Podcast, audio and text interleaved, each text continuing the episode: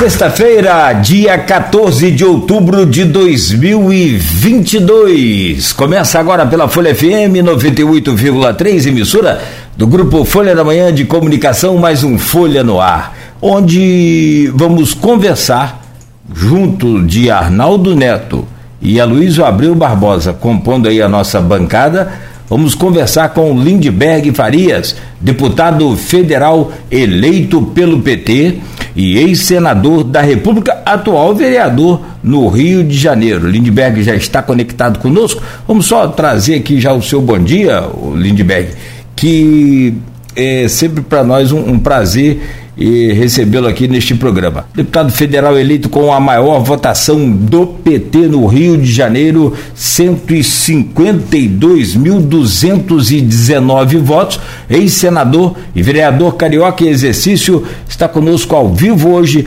Lindbergh Faria. Lindbergh, bom dia. Rapaz, eu perdi a conta de quantas vezes você vê o programa, porque nós temos aqui uma, uma regra que é assim: na terceira vez você tem direito a pedir música. E da, da terceira em diante, aí quem pede música somos nós. Você tem que cantar. Bom dia, Lindbergh. Parabéns dia, pela Cláudio. sua vitória. Bom dia, Cláudio. Bom dia, Luísio. Bom dia, Armando. Olha, eu já vim aqui, eu já participei desse programa inúmeras vezes. E sei da força desse programa, da audiência. Eu queria, Luiz, mandar um abraço para a Diva. É que é minha amiga, eu gosto muito dela pessoalmente. É, e é um prazer estar aqui com vocês.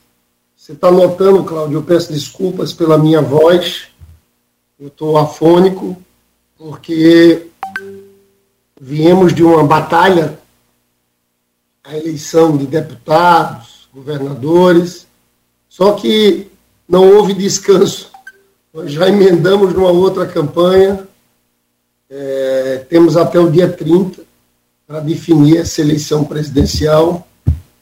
Eu, na verdade, a gente não parou ainda para descansar. Tal é o nosso empenho, vocês conhecem, pela eleição do presidente Lula. Ontem estive em São Paulo, participei de algumas reuniões de coordenação, porque agora é reta final. Domingo, Lula vai ter o debate na Bandeirantes, debate Lula-Bolsonaro, debate às oito da noite. Né? É, nós estamos trabalhando redes sociais, trabalhando a ida para as ruas também, a militância nesse momento.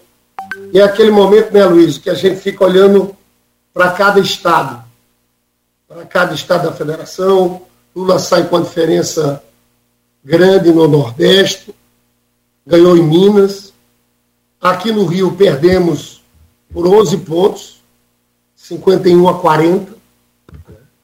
A gente está estudando aqui a situação município a município, porque tem lugar que dá para reverter.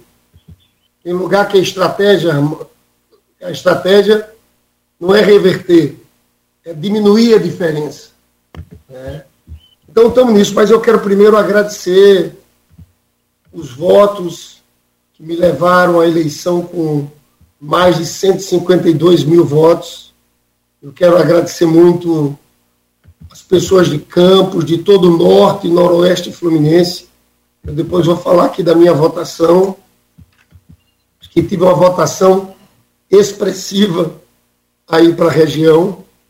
Eu espero depois que, como deputado federal eleito, que a gente faça um outro programa desse, para falar de investimentos para a região, de emendas, como a gente se preocupar com a educação, com geração de empregos. Tá bom? Perfeito. Bom dia, perfeito. é um prazer enorme estar aqui com vocês. Seja bem-vindo. Deixa eu trazer o bom dia do Arnaldo Neto, logo a seguir o bom dia do Aloysio e a gente starta essa pauta aí com o senhor. É, Arnaldo, bom dia, seja bem-vindo aí a essa bancada mais uma vez. Bom dia, Nogueira, bom dia, Lindbergh, Aloysio, bom dia sobretudo a você, ouvinte da Folha FM. Obrigado, Arnaldo. Aloysio Abreu Barbosa, bom dia, obrigado. Sempre bom ter a sua presença aqui, assim como a de Arnaldo também no, nessa bancada titular do, do Folha no Ar. Bom dia, Cláudio Nogueira. Bom dia, deputado. Parabéns pela, pela eleição, pela votação. Bom dia, Armando. É, Edmar, Edmar Pitac, agora vamos pegar no seu pé que Edmar Pitac e Lisberg chamaram você de Armando. Arnaldo, perdão! Nada! Perdão, Arnaldo! Mas depois no intervalo eu te conto o Edmar Pitac. você tem ideia de que eu estou falando. E bom dia, sobretudo você, ouvinte pelo streaming, telespectador do no Ar. Nosso bom dia especial a, a duas categorias, três categorias agora que me puxaram a orelha, tem que colocar uma terceira. Os motoristas aplicativos, os taxistas né, que nos acompanham nesse início de jornada de segunda a sexta, e os professores, também puxando a orelha dos professores do IFE. Perdão, professores, vocês são muito importantes para o Brasil, para qualquer país que se queira desenvolvido no mundo. Lindbergh, é, eu estava conversando antes, antes aqui de começar, de começar a, a entrevista, é, Campos não fez nenhum federal, né? não fez nenhum deputado. Você elegeu um oitavo lugar, né? É, entre mais, o oitavo mais votado do estado do Rio de Janeiro, o mais votado do PT, 152.219 votos. É uma bela votação. Uma bela votação. É, você tem ligação com Campos. Né? É, o Gilberto Gomes foi um, trabalhou muito com você em Campos, é, do PT. Isso. Você conhece a região, né? Você foi senador da República, é, é, está vereador carioca, foi prefeito de Nova Iguaçu, você conhece bem Campos. O que que Campos, Norte Fluminense, já vista que só o Noroeste fez um, o Murilo Gouveia, federal, o que, que o Campos e Norte Fluminense podem esperar a partir de 2013 do deputado federal Lindbergh Farias? Bom dia. Bom dia, Luiz. Olha, eu quero novamente agradecer a votação que tive aí. Eu acho que o PT se reconstrói também. O Zé Maria, para mim, teve uma grande votação. É a grande liderança do PT que sai aí da região. Ele agora tem que preparar planos para daqui a dois anos, mas eu queria primeiro parabenizar o Zé Maria pela força dele pelo resultado final da votação dele. Acho que o Zé teve uma votação forte aí, uma votação em todo o estado do Rio de Janeiro, e uma liderança estadual nossa e a, no e a nossa maior liderança regional. Né? Quero muito agradecer ao Gilberto, que coordenou a minha campanha aí. Acho que toda vez que eu falo com vocês, eu falo do meu amigo reitor Jefferson, pelo papel do Instituto Federal aí na região. Eu vi a transformação que foi feita a partir de investimentos do governo federal, mas também da boa gestão, capacidade de articulação do Jefferson. Eu sempre digo, viu, Luiz, eu tenho um, toda vez que eu vou aí, Arnaldo, eu tenho um sonho que é, que é o seguinte: Jefferson, em algum momento, tinha que dar sua contribuição na política de Campos, aí na região. Eu sempre falo um pouco do papel dele. Mas, Aloysio, vocês podem ter uma certeza. É, eu, como deputado federal, eu quero estar acompanhando e quero estar discutindo de forma muito próxima com a população de Campos. Você sabe que eu, quando fui senador, eu sempre colocava emendas aí para Campos. Eu me lembro, por exemplo, que a UENF estava vivendo uma crise e estava com problema no restaurante. Foi uma emenda minha que solucionou naquele problema, naquele ano, o problema do restaurante da UENF. Institutos federais aí, você sabe que houve um salto enorme em relação aos institutos federais nos governos nossos, do Lula e da Dilma, tanto para o norte quanto para o noroeste. É. Eu posso falar depois aqui a quantidade de municípios que receberam institutos federais. Mas eu acho que é necessário procurar muito é, a lógica também do desenvolvimento econômico, de geração de empregos, da questão de indústrias, porque todo mundo sabe, aí a e você mais do que ninguém, que Campos não pode ficar eternamente à espera dos royalties de petróleo, tem que ter um plano de desenvolvimento econômico para a região. E eu posso dizer uma coisa a vocês, que esse meu mandato a cada ano, vocês aí, não só de Campos, eu quero falar para a região inteira. Eu, quando fui senador, coloquei emendas para praticamente todos os municípios. Agora, eu acho que com o Lula presidente, e é nesse cenário que eu trabalho, além de emendas, eu quero ter o deputado, por ter sido até o mais votado do PT da minha coligação, que acompanhe as realizações do governo federal aí em todo o norte e noroeste fluminense. Se tem uma coisa que, que eu faço, é estar presente, é viajar. Então aqui vai o meu compromisso, antes de tomar posse, com vocês. Eu já quero fazer uma reunião aí depois do dia 30. Eu vou aí fazer campanha do Lula. Mas antes de assumir o meu mandato, eu estou querendo criar um conselho com a participação de pessoas aí de todo o Norte Fluminense para o meu mandato, para sugerirem iniciativas, emendas, ações, destinação de recursos. É dessa forma que eu quero construir um mandato participativo. Novamente, pedir desculpas a todos pelo, pela voz. De fato, é, eu saio dessa eleição bem prejudicado, porque eu andava em cima de um carro de som, Arnaldo, e eu calculava por dia, não eram menos que 200 discursos. Você vai em cima de um carro, aí para na esquina, que está cheia, faz um discurso. E a gente continua nesse ritmo, né? porque eleição para a gente não acabou. Confesso a vocês que não tive ainda tempo de comemorar a vitória. Todo mundo fala que o melhor período é quando você ganha a eleição e antes de tomar posse. Pois bem, com a gente ainda não houve isso, porque a gente sai da eleição de deputado e já entra com essa intensidade nessa campanha presidencial. Lindbergh, apesar da, da, da, sua vitória, a Thalíria Petroni, que esteve com a gente também aqui nessa semana, os mais votados no Rio de Janeiro foram de perfil conservador. É, se a gente pegar, por exemplo, o, o Pazuello, o segundo mais votado, com 205 mil votos. É, o Otônio de Paula também entre os mais votados, com mais de 158 mil votos. E a bancada do PL, por, novamente, foi a, a bancada ligada ao presidente Bolsonaro, novamente foi a maior bancada do estado do Rio de Janeiro.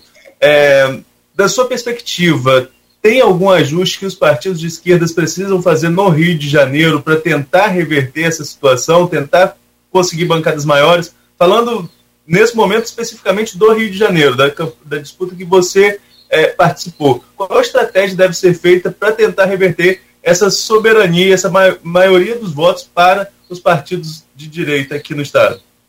Arnaldo, deixa eu falar. Na eleição passada, a direita e a extrema-direita elegeu muitos homens.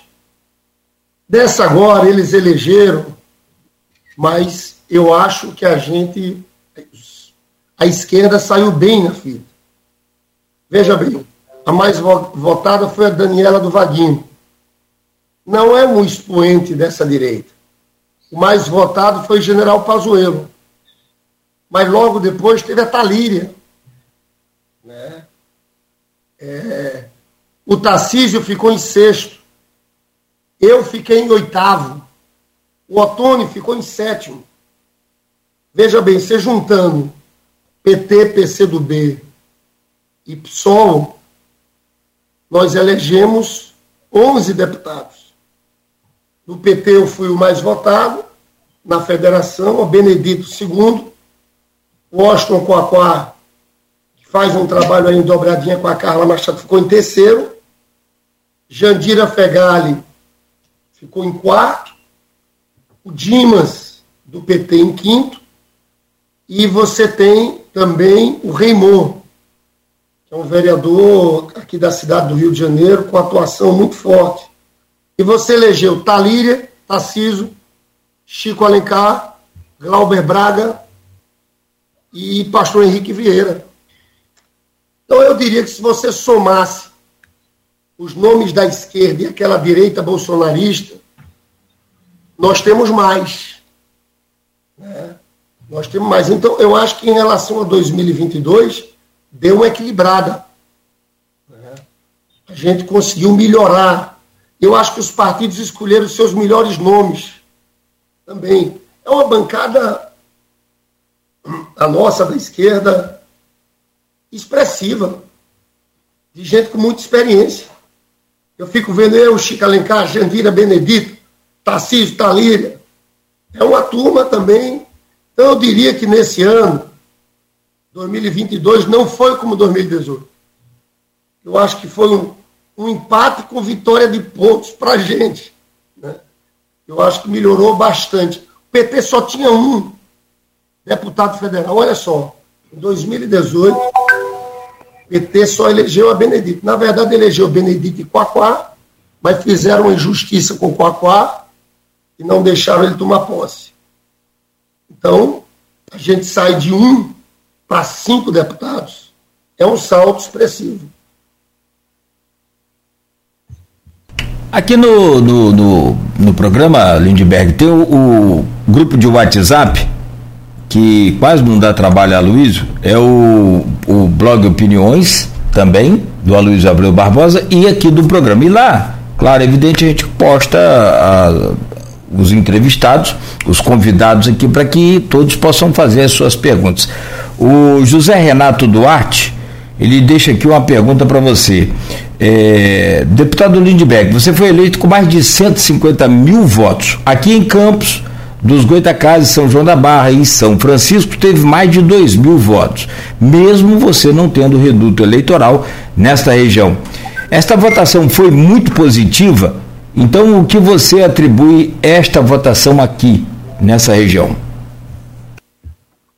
Olha, eu acho que eu tive uma votação espalhada em todo o estado do Rio de Janeiro, muito porque as pessoas acompanharam esse último período da história e viram minha atuação na luta contra o golpe, que ele impeachment fraudulento contra Dilma, viram que eu tive o tempo todo com Lula. Eu acho que foi uma votação muito de eleitores que têm essa identidade com Lula. Aqui aconteceu um fenômeno no Rio, eu não sei explicar na sua totalidade ainda, mas que muito me orgulha, na cidade do Rio. Eu fui o deputado federal entre todos os partidos, mais votado na favela da Rocinha, na favela do Vidigal, na favela da Maré, em Rio das Pedras, na Cidade de Deus. Isso entre todos os partidos. Isso, na verdade, é uma identidade, viu, Arnaldo? Você falava do voto da direita, mas do voto popular lulista. Eu sou nordestino também. Essas favelas são favelas com muitos nordestinos. Rio das Pedras, todo mundo sabe, a força da milícia. Mas em Rio das Pedras ganhou Lula, ganhou Freixo, e eu fui o deputado federal mais votado lá. É.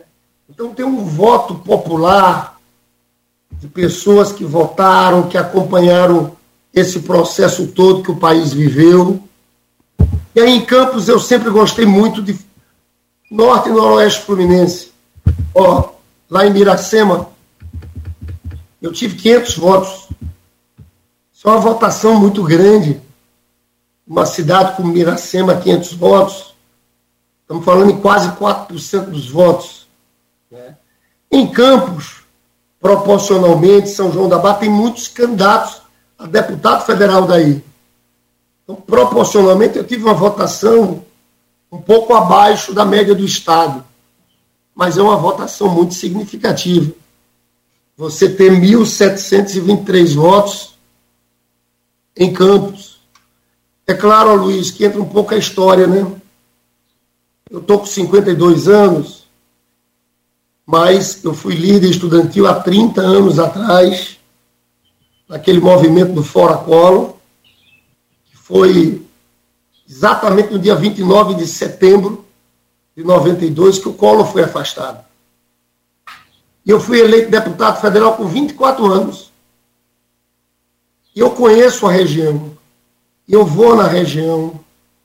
É, então, você acaba desenvolvendo relações, Cláudio. E eu quero dizer para vocês, se eu já falei uma vez, eu, antes de tomar posse, eu vou montar um conselho da sociedade civil de pessoas responsáveis pelo acompanhamento do meu mandato aí no Norte Fluminense. De pessoas que vão sugerir investimentos em educação, trazer recursos, discutir a região. Eu acho que isso é uma coisa que pode aproximar muito o meu mandato de deputado aí na região. É claro que o mandato de deputado, vou ser muito franco, vai ser um se Bolsonaro for presidente e vai ser outro se o Lula for presidente. É, porque Lula sendo eleito presidente da República, eu quero jogar o meu papel como deputado federal aí com emendas, mas o Lula presidente da República eu me sinto no dever de ajudar a construir um processo é, articulado no Rio de Janeiro, regionalmente, de desenvolvimento das regiões. Vocês sabem minha relação com Lula, que é antiga. Então, eu, por tudo, até por essa votação que tive, com Lula presidente da República, eu quero ter um olhar especial por essa região, que é uma região tão importante para o estado do Rio de Janeiro. Então, eu quero estar mais próximo, porque eu acho que a gente vai ter mais força para poder fazer realizações. O Lula está com obsessão, Luiz. Você conversa com o Lula, ele diz o seguinte: ele tem razão. Nós temos que ter uma obsessão que é a geração de empregos. A gente tem que recuperar a economia do país ele fala: primeiro, gerar empregos, segundo, combater a fome, e terceiro, combater o endividamento das famílias. É, dialogando muito com a proposta do Ciro, da Simone, mas hoje quase 80% das famílias brasileiras estão endividadas. Então a gente vai ter que recuperar o crescimento econômico no nosso país. Então, essa, essa tem que ser a obsessão do Lula, porque eu acho que a gente vai ter que ter muita entrega. Bolsonaro, eu encerro para escutar vocês.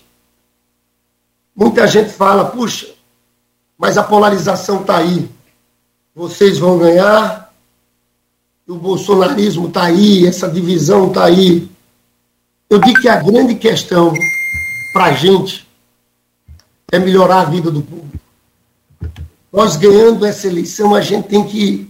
Nós não podemos errar.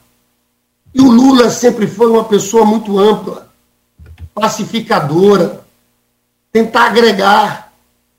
Mas a, a cobrança para a gente, Aloysio, vai ser muito grande.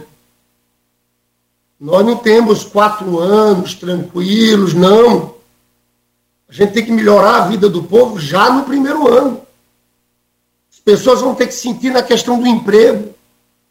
O que tiver de investimento, a gente vai ter que fazer obras paradas, retomar minha casa, minha vida. Isso é fundamental. A gente vai ter que chegar ao final do primeiro ano com a sensação de bem-estar da população completamente diferente. Então, esse vai ser o desafio do Lula e eu considero também que é o meu desafio. Né? Olhar para esse povo do estado do Rio de Janeiro, diminuir a fome, voltar a trazer esperança de geração de empregos. É com esse espírito que a gente está nessa campanha de segundo turno. E vai dedicar o segundo bloco todo à eleição presidencial. Mas eu queria só esgotar umas coisas aqui da eleição, eleição do primeiro turno aqui no Rio de Janeiro. É, Senado uma vaga só, você foi senador da República, conhece bem aquela casa, conhece bem essa disputa. É... A direita se dividiu com Daniel Silveira e Clarissa Garotinho. A esquerda se dividiu com Molon e Siciliano. Se você somar, lógico que a gente sabe que também é, eleição não é conta de edição simples, transferência de voto não é, não é, não é uma ciência exata. Mas se você somar Daniel Silveira com Clarissa, ou se somar Siciliano com Molon, dão mais votos que o Romário teve. Né? É, eu sei que você gosta de futebol também. O Romário foi um craque de futebol. Parece um pouco o estilo dele jogando bola. O zagueiro, o lateral esquerdo, brigo. Lateral direito, lateral direito e o, e o zagueiro direito baixa cabeça. O Romário vai pelo meio e bota a bola dentro da rede. Como é que você analisa a eleição ao Senado, casa que você conhece tão bem? Foi uma pena essa divisão. Foi uma pena. E mais quando a gente vê o resultado final. Porque o Bolsonaro, de certa forma, lavou as mãos, pediu voto para o Daniel Silveira e podia ter facilitado uma vitória nossa. Né? Podia ter facilitado uma vitória nossa. É... Eu trabalhei o tempo inteiro para tentar achar uma saída. Sou muito amigo do André Siciliano. André Siciliano foi meu secretário de governo lá em Nova Iguaçu tem qualidades de articulação política, e tem qualidades como gestor, viu, Luiz? Você sabe que o André, quando foi trabalhar comigo em Nova Iguaçu, ele dizia, Lindbergh, a gente tem que garantir cinco refeições para as crianças. A partir daí que eu criei um projeto chamado Bairro Escola, onde nós tínhamos educação em tempo integral em Nova Iguaçu. As crianças ficavam de sete da manhã e cinco da tarde com atividades culturais, com atividades esportivas. Um projeto incrível, premiado nacionalmente, internacionalmente, mas foi a partir dessa preocupação do André de cinco refeições das crianças. Porque na Baixada tinha muito isso. Mãe que trabalha no Rio e que sai de manhã, volta à tarde da noite, a preocupação com as crianças. Como sou muito amigo e gosto muito do Molon, então ali houve um grau de intransigência que prejudicou a todo mundo. Você sabe que o PSB tinha um candidato a governador. Era natural que numa composição é, ia ficar estranho o PSB ter o candidato a governador e ter o candidato a senador. Né?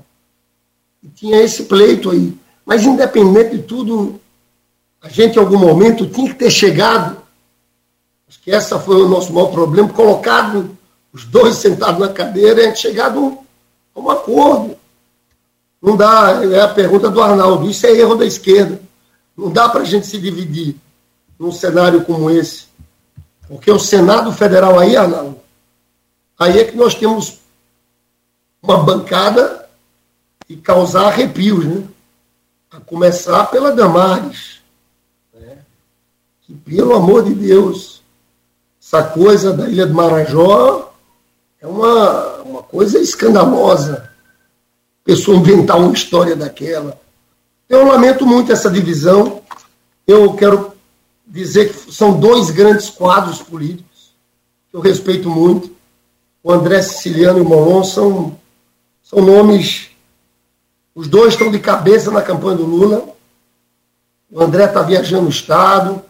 O Molon está trabalhando com eleitores tem um outro perfil que podem ajudar a campanha do Lula. Né? Mas eu diria que esse foi o grande problema que nós tivemos nessa eleição do Rio. A grande. A gente sai com esse sentimento, né? De que podia ter dado. Porque quando o Bolsonaro pediu voto para o Daniel Silveira, esse Daniel Silveira, se eu não me engano, teve 1 milhão e 400 mil votos. E a diferença para o Romário não ficou uma diferença grande. Então, esse eu acho que foi o, foi um erro nosso nessa eleição aqui no Rio de Janeiro.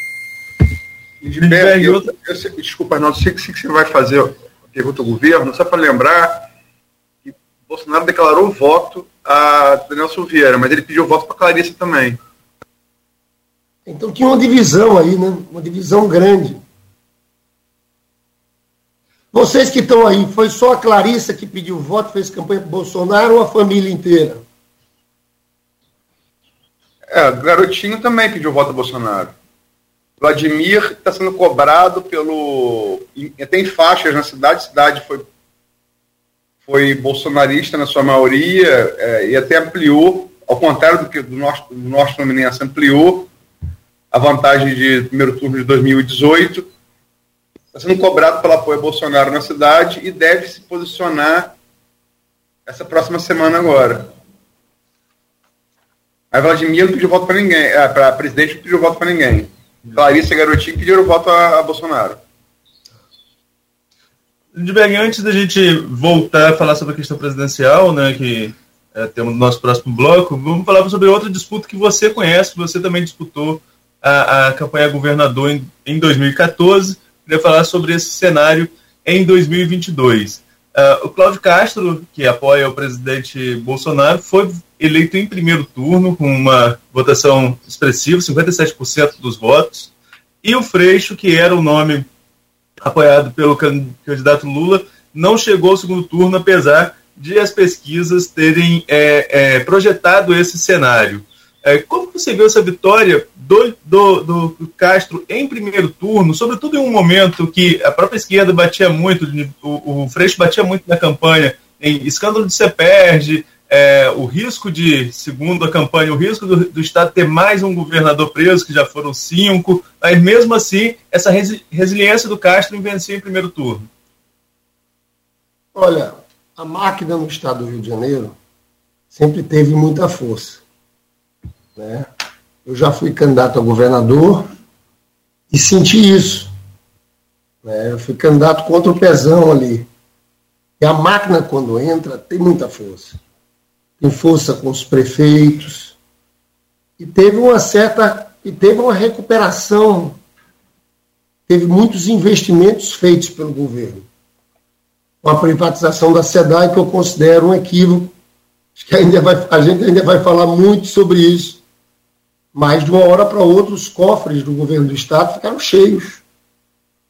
Ficaram cheios. Isso aí, aí você tira projetos você tira projetos, você tem obras, você tem articulação com prefeitos, né? E eu acho que isso pesou. Acho que o Freixo foi um excelente candidato, né? mas o Cláudio Castro soube fazer um programa de televisão bem feito, né? Ele usou até a questão da, da gagueira dele, uma coisa de humanização. Eu vi um programa que eu considero, do ponto de vista de um programa de televisão, um programa muito bem feito. Utilizou aquilo para humanização. Então ele fez uma campanha muito competente nesse aspecto. O Freixo teve a maior votação do último período de um candidato à esquerda no estado do Rio de Janeiro. Fez uma votação grande. Acho que aquela puxada teve uma, uma mexida aqui no Rio de Janeiro naqueles dias finais. Né? Teve um crescimento da campanha Bolsonaro que também puxou ele.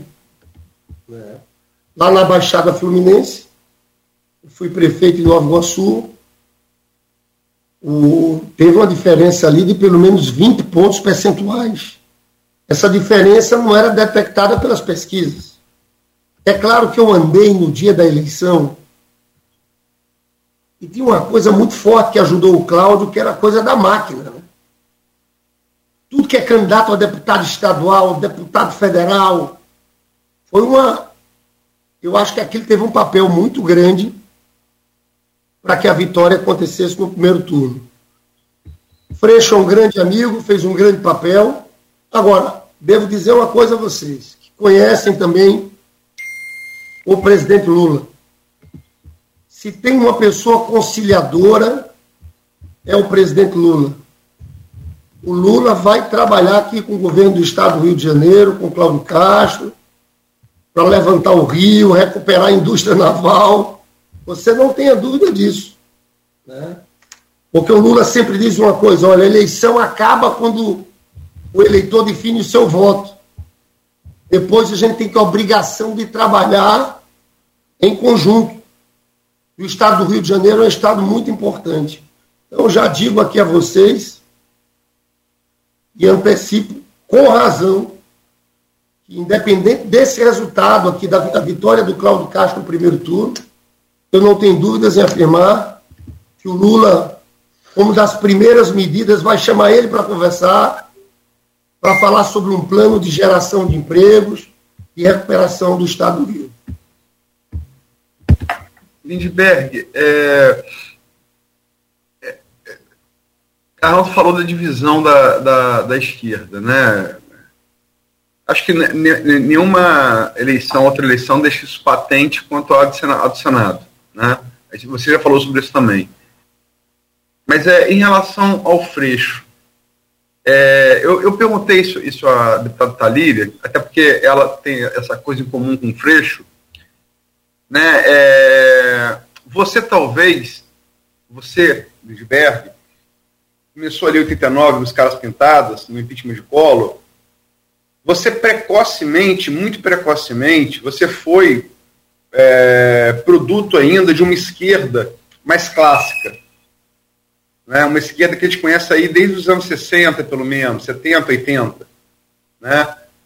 E enquanto talvez a Talíria e o Freixo, eu perguntei se Talíria fez, fez algum, algum, algumas, alguns questionamentos e faz parte, está tranquilo. Essa esquerda universitária, identitária, que é uma esquerda mais do, do, do, do novo milênio, né? É, e, no entanto, é, é, essa esquerda, no Rio de Janeiro, tem muita dificuldade de sair da Zona Sul do Rio de Janeiro, muita dificuldade. É, e eu, eu, sempre recordo de uma. É, e o Freixo sempre liderou em todas as pesquisas a rejeição, que é hoje encarado pelo PT no segundo turno presidente como uma arma para vencer Bolsonaro. Se aquilo que é uma arma para derrotar Bolsonaro por que, que não foi identificado como uma arma para derrota do seu candidato a governador? E é, eu, eu, vou lembrar aqui uma frase do Otávio Guedes, muito boa, jornalista da Globo News. Eu quero saber se você concorda. O último projeto de penetração popular que a esquerda teve no estado do Rio de Janeiro foram os CIEPs com Brizola, isso foi nos anos 80, quando você surgiu como cara pintado. O que, que você acha dessas, dessas duas premissas? É, eu fiquei preocupado no começo, você fala da esquerda clássica, nos achando. Eu ia brincar contigo, Luiz. Está nos chamando de velhos. Eu tenho a sua idade, Edberto. Eu, de fato, de fato, estou com 52 e a gente começou, de fato, muito jovem nesse processo, né, Luiz? Você tem razão um pouco na tua pergunta. Veja bem. Sabe que o PSOL é um grande partido aliado, está é, tá com a gente. Mas o PT é o partido da esquerda que tem a preocupação em ganhar a maioria do povo. É sempre esse desafio. Nós temos que ganhar a maioria do povo e governar esse país. E a pauta nossa, é uma pauta que o Lula tenta jogar aqui o tempo todo, é uma pauta da vida real do povo, da qualidade do transporte, da fome, do emprego. Né? E, e essa é a nossa centralidade. Claro que nós apoiamos inúmeros movimentos que têm pautas específicas, e são pautas extremamente justas. Mas a gente tem uma preocupação, principalmente no momento como a disputa com o Bolsonaro, que a gente está tendo a extrema-direita aí, da gente não pegar determinadas pautas, que são pautas importantes, e colocar no centro do debate político, porque isso favorece o Bolsonaro. Favorece eles na disputa contra, contra isso aí que a gente está vendo. E Lula nisso é muito habilidoso, né, Luiz? Lula nisso é muito habilidoso. E você tem razão, quando a gente faz parte, digamos assim, dessa, dessa esquerda mais clássica, eu fui prefeito na Baixada Fluminense. Eu lá, como prefeito na Baixada Fluminense, é, a gente tem que se equilibrar no diálogo com todos, com todos, mas eu acho que para termos um projeto nacional vitorioso, a gente não pode virar uma, uma esquerda que coloca como centro pautas identitárias que, volto a dizer, são importantes. São importantes, que tem que estar lá mas a gente tem que estar, tá, tem que dar o peso correto no momento. Eu acho que Lula nisso ele sabe trabalhar muito bem, mas mesmo assim, vocês viram que tentaram colocar o Lula no corner em alguns momentos, né? Porque tem um eleitor do Lula, nosso, que é um eleitor, a dona Maria, que vota lá em Nova Iguaçu, que é evangélica, mas que a dona Maria sabe que a situação dela está muito difícil. Ela lembra que na época do Lula o povo vivia melhor, tinha muito mais emprego. A dona Maria está reclamando do preço dos alimentos no supermercado. Né? Então, a gente tem que ter habilidade para continuar animando a dona Maria a votar no Lula. Então, eu, eu diria, viu, Luiz, esse é um dos debates sobre estratégia no meio da esquerda, dos mais importantes. Não é abrir mão de pautas, é escolher em determinados momentos qual é a centralidade. Lindbergh, fazer uma última pergunta a você, para fechar esse bloco. É, sobre a, a, Na verdade, já estamos na pauta do governador, vou só rebobinar um pouquinho a fita aqui e falar de Câmara Federal. É, o, momento já, claro, evidente, está todo mundo aí acompanhando, é para segundo turno das eleições a presidente. Alguns estados para governador também. Mas para você, no caso, é, ele é deputado federal, as bancadas já começam a se movimentar. E aí tem um quadro de centro-direita muito forte, que chega a somar aí 246 votos. Tem lá o, o PL, que elegeu 99 deputados tem a, o PT, que tem a segunda bancada, com 68, aí faz aquela federa, a federação, o PT chega com, junto do PV e também do PCdoB, é, com 80 deputados. O que eu quero te perguntar é, você já projetou aí uma Câmara Federal é, tanto quanto diferente, citou a Damares. O Lira saiu fortalecido das eleições. Você acredita que essa oposição aí na Câmara, eu digo oposição hoje, né? Consegue fazer para 2023 o presidente? Cláudio, muito boa pergunta. Na verdade, é o seguinte: são batalhas, cada momento a sua batalha. Né? É, agora a gente está de olho na eleição do dia 30. Então a gente está dando uma olhada ali por cima no perfil da Câmara mas a gente não se debruçou completamente. Vencida a etapa do dia 30, Lula sendo eleito presidente, olha que desafio, Arnaldo. Nós vamos ter que, em dois meses, montar o governo do Brasil. Nós vamos ter novembro e dezembro. E vamos ter que, nesses dois meses, olhar para o Congresso, em especial para a eleição da Câmara e do Senado. O ideal nosso lá é arrumar um candidato para derrotar o Arthur Lira. Porque o Arthur Lira vem com o combo do orçamento secreto. Qual é a força dele? O orçamento secreto agora. Só que nós vamos ser governos. E a gente vai ter que atrair, para além da bancada nossa progressista, alguns outros aliados. Vamos ter que ver alguns partidos. O que é que vai fazer o PSD do Partido Kassab? Mas o fato é que essa batalha é importantíssima. Porque o que Bolsonaro deixou que fizessem, Bolsonaro participou disso, o orçamento secreto, acaba com a possibilidade de você ter um governo eficiente que diga à luz do dia para a sociedade brasileira o seguinte: olha, meus planos são esses, eu vou fazer um pacto, eu vou fazer minha casa, minha vida. Arnaldo, são os deputados que decidem é, sem uma lógica de projetos estruturantes, de prioridades nacionais. Então, essa é uma batalha muito importante. É como se a gente tivesse. São batalhas, uma batalha por vez.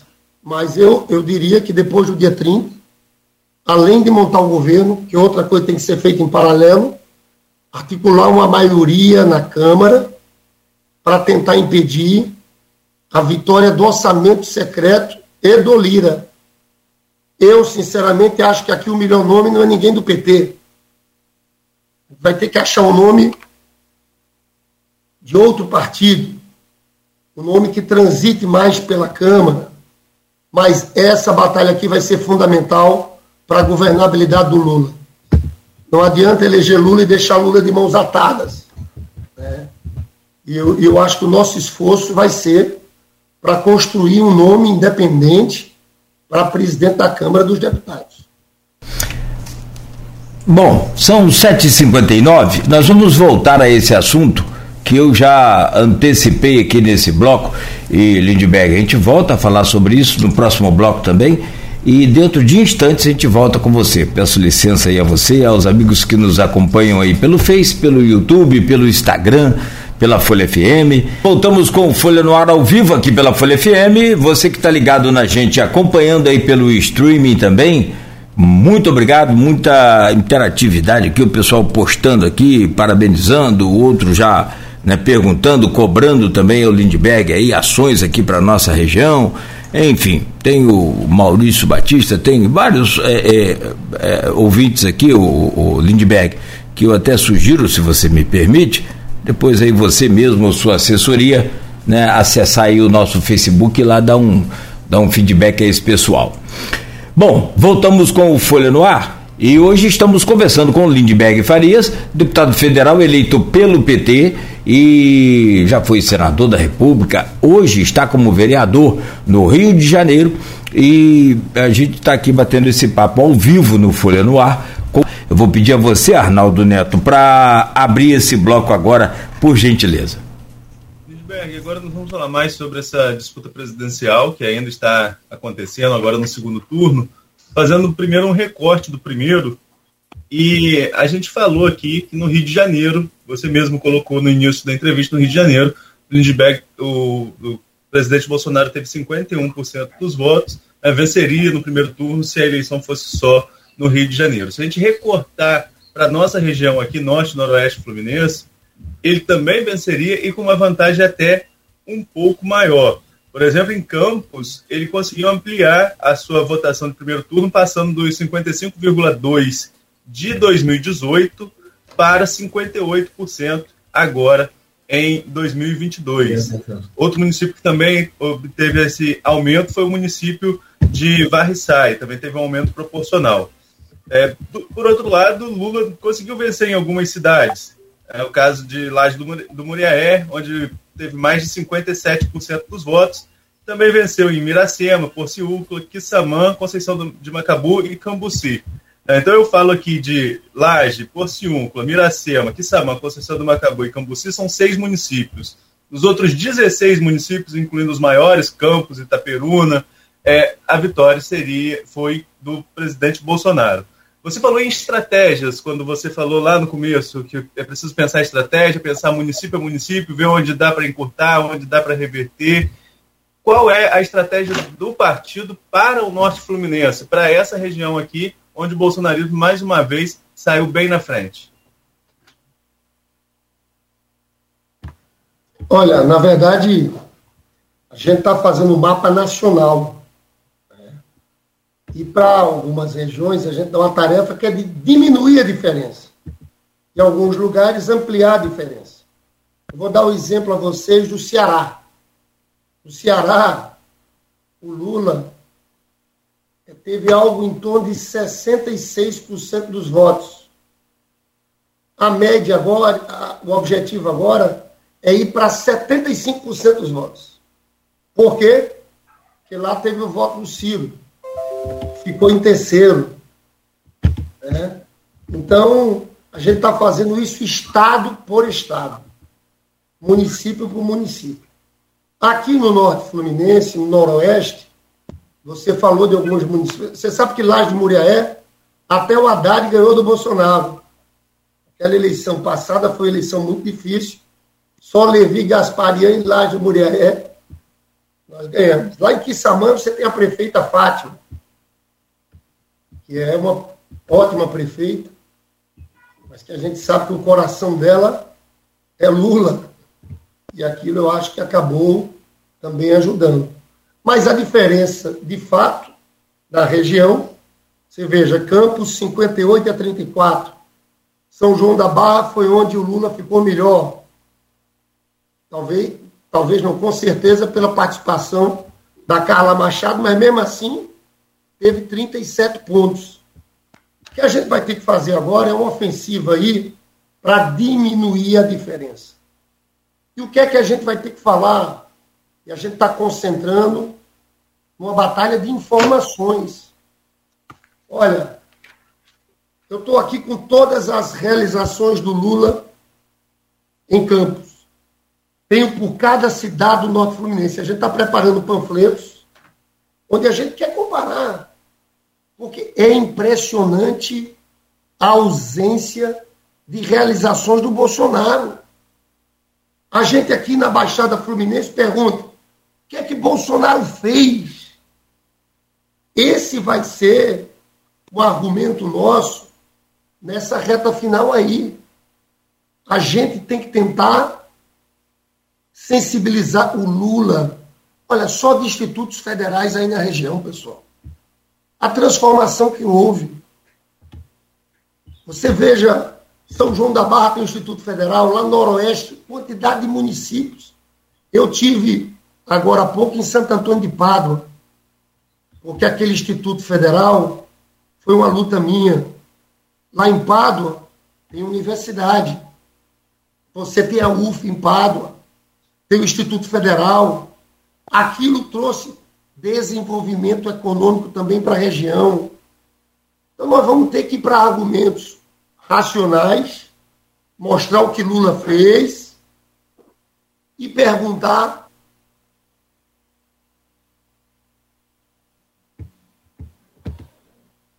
Som de Lindbergh. É o áudio de Lindbergh, falhou o áudio aí. Pronto, eu Oi. sem querer. Tá, obrigado. Bolsonaro briga com o TSE, fala de urnas eletrônicas, mas é como se ele não fosse presidente ele não fala de emprego, ele não fala de realizações. Então, essa tem que ser a nossa estratégia. Você veja, aí na região, o Zé Maria teve uma excelente votação, a Natália teve também, do PSOL, 9 mil votos, eu tive 1.700, Jandira teve 1.500, Chico D'Angelo 1.400, Talíria 1.400, Benedita 1.000.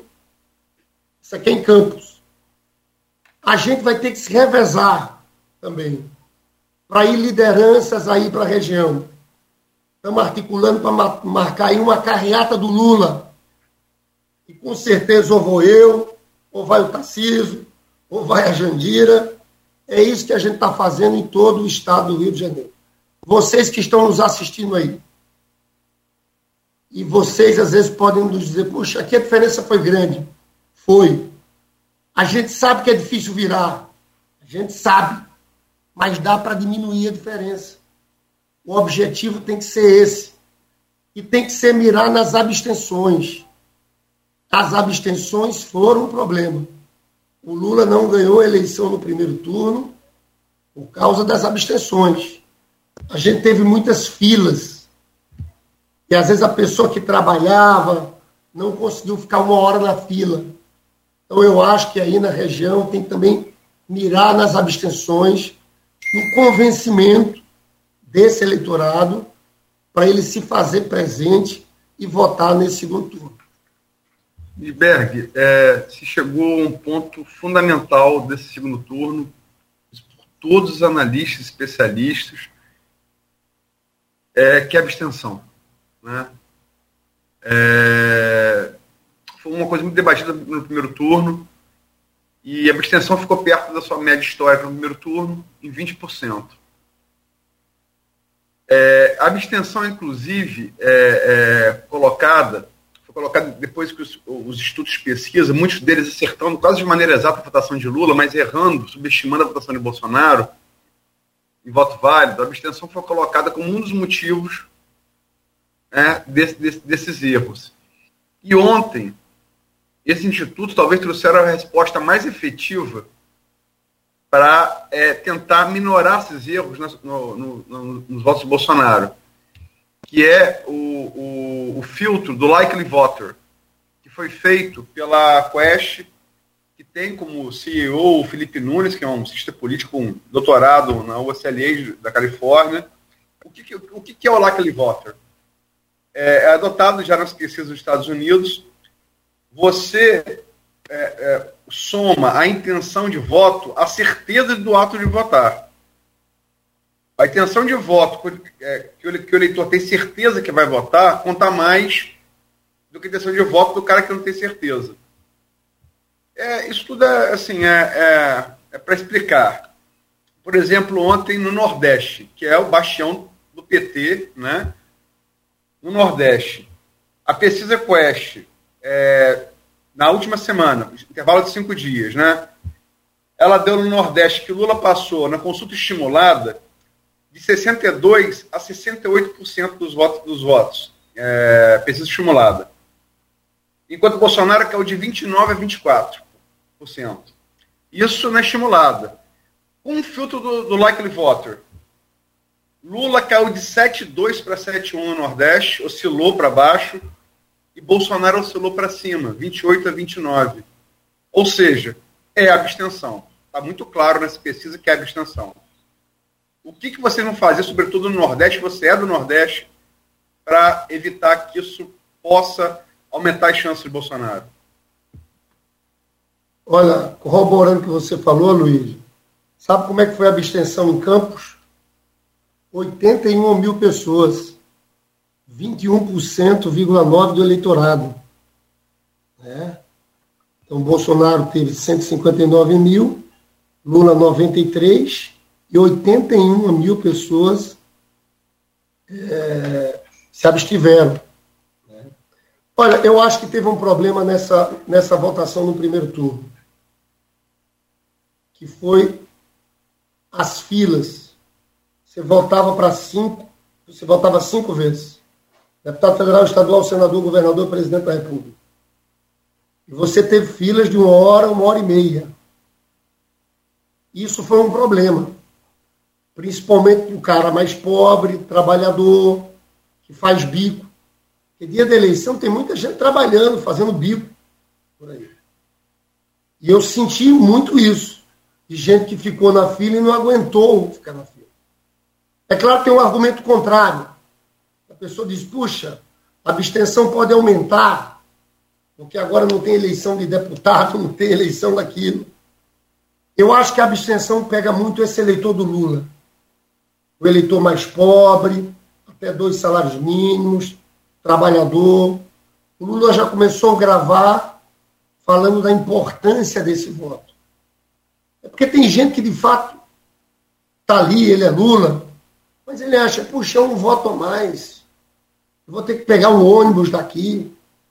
Né? Essa questão do transporte público, na verdade, para o bem da democracia, tem que ser facilitado pelos poderes públicos, pelas prefeituras.